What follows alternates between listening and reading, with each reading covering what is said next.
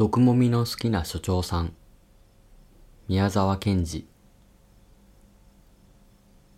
四つの冷たい谷川がカラコン山の氷河から出てゴうゴう白い泡を吐いてプハラの国に入るのでした。四つの川はプハラの町で集まって一つの大きな静かな川になりました。その川は普段は水も透き通り縁には雲や木の影も映るのでしたがいっぺん洪水になると幅十丁もある柳の生えた広い河原が恐ろしく吠える水でいっぱいになってしまったのです。けれども水が引きますと元のきれいな白い河原が現れました。その河原のところどころには足やガマなどの岸に生えた細い長い沼のようなものがありました。それは昔の川の流れた後で洪水のたびにいくらか形も変わるのでしたがすっかりなくなるということもありませんでした。その中には魚がたくさんおりました。ことに土壌とナマズがたくさんおりました。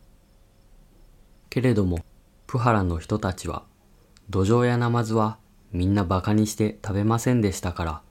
それはいよいよ増えました。ナマズの次に多いのはやっぱり鯉と船でした。それからハヤもおりました。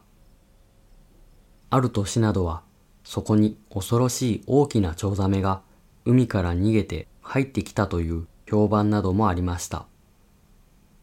けれども大人や賢い子供らはみんな本当にしないで笑っていました。第一それを言い出したのはカミソリを2丁しか持っていない下手な床屋の律気で少しも当てにならないのでした。けれどもあんまり小さい子供らは毎日チョウザメを見ようとしてそこへ出かけて行きました。いくら真面目に眺めていてもそんな大きなチョウザメは泳ぎも浮かびもしませんでしたからしまいには律気は大変軽蔑されました。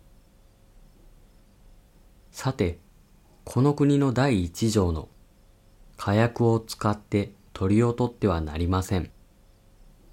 毒もみをして魚を取ってはなりません。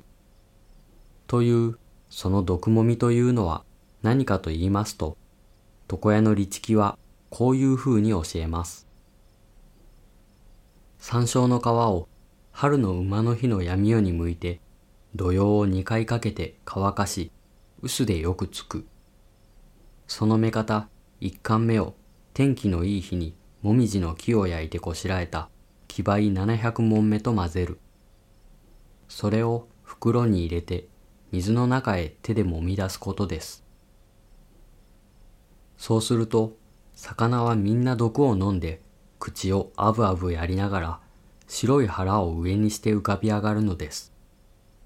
そんな風にして水の中で死ぬことはこの国の言葉ではヘップカップと言いました。これは随分いい言葉です。とにかくこの毒もみをする者を抑えるということは警察の一番大事な仕事でした。ある夏、この町の警察へ新しい所長さんが来ました。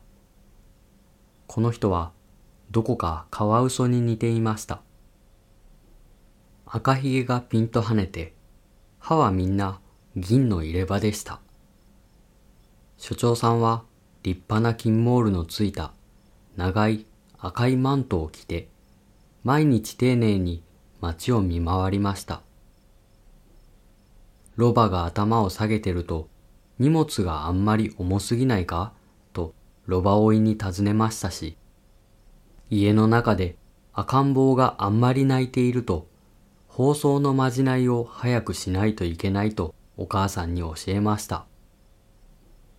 ところが、その頃どうも規則の第一条を用いないものができてきました。あの河原のあちこちの大きな水たまりから一向魚が釣れなくなって、時々は死んで腐ったものも浮いていました。また、春の馬の日の夜の間に町の中にたくさんある山椒の木がたびたびつるりと皮を剥かれておりました。けれども所長さんも巡査もそんなことがあるかなという風でした。ところがある朝手習いの先生のうちの前の草原で二人の子供がみんなに囲まれて代わる代わる話していました。所長さんにうんと叱られたぞ。所長さんに叱られたかい少し大きな子供が聞きました。叱られたよ。所長さんのいるのを知らないで石を投げたんだよ。するとあの沼の岸に所長さんが誰か三四人と隠れて毒もみをする者を抑えようとしていたんだ。何と言って叱られた？誰だ？石を投げる者は。俺たちは第一条の犯人を抑えようと思って一日ここにいるんだぞ。早く黙って帰れって言った。じゃあきっと間もなく捕まるね。ところがそれから半年ばかり経ちますとまた子供らが大騒ぎです。そいつはもう確かなんだよ。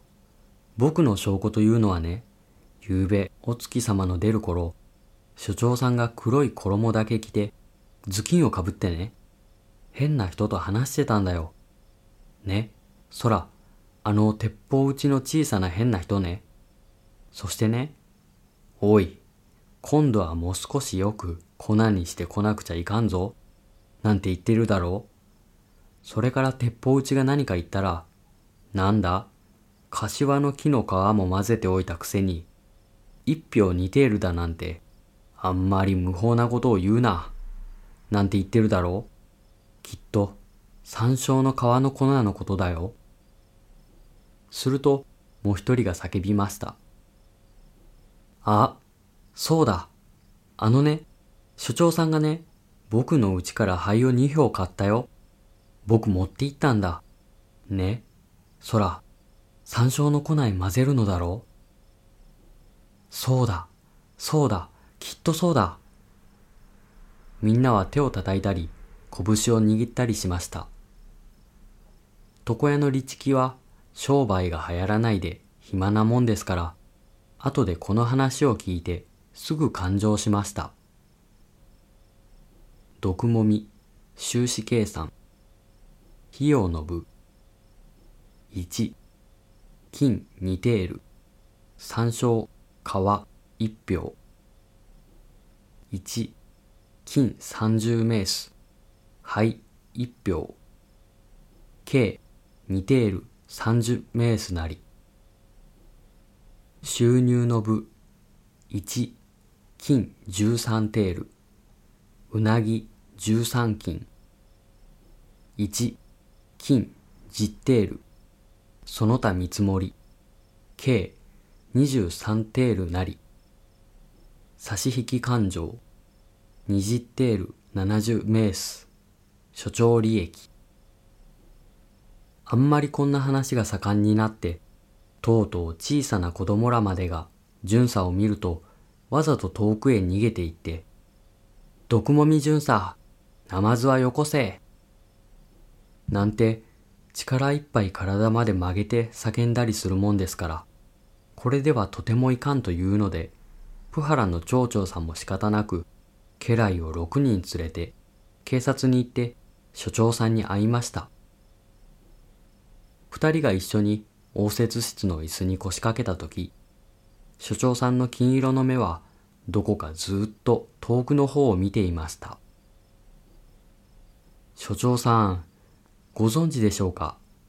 近頃林野取締法の第一条を破るものが大変あるそうですが、どうしたのでしょう？はあ、そんなことがありますかな？どうもあるそうですよ。私の家の山椒の皮も剥がれましたし、それに魚がたびたび死んで浮かび上がるというではありませんか。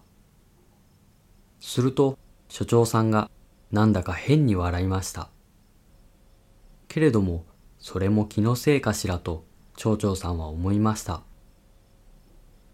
はあ、そんな評判がありますかなありますとも、どうもそしてその子供らがあなたの仕業だと言いますが、困ったもんですな。所長さんは椅子から飛び上がりました。そいつは大変だ。僕の名誉にも関係します。早速、犯人を捕まえます。何かお手がかりがありますか？さあ、そうそう、ありますとも。ちゃんと証拠が上がっています。もうお分かりですか？よくわかってます。実は、毒もみは私ですがね。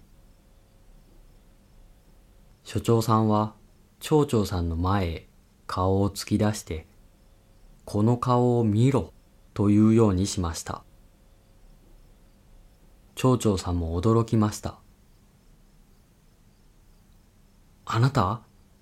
やっぱりそうでしたか？そうです。そんなら、もう確かですね。確かですとも。所長さんは落ち着いて、テーブルの上の鐘を一つカーンと叩いて、赤ひげのもじゃもじゃ生えた第一頭の探偵を呼びました。さて、所長さんは縛られて裁判にかかり、死刑ということに決まりました。いよいよ大きな曲がった刀で首を落とされるとき、所長さんは笑って言いました。ああ、面白かった。俺はもう、毒もみのことときたら全く夢中なんだ。いよいよ今度は地獄で毒もみをやるかな。みんなはすっかり感服しました。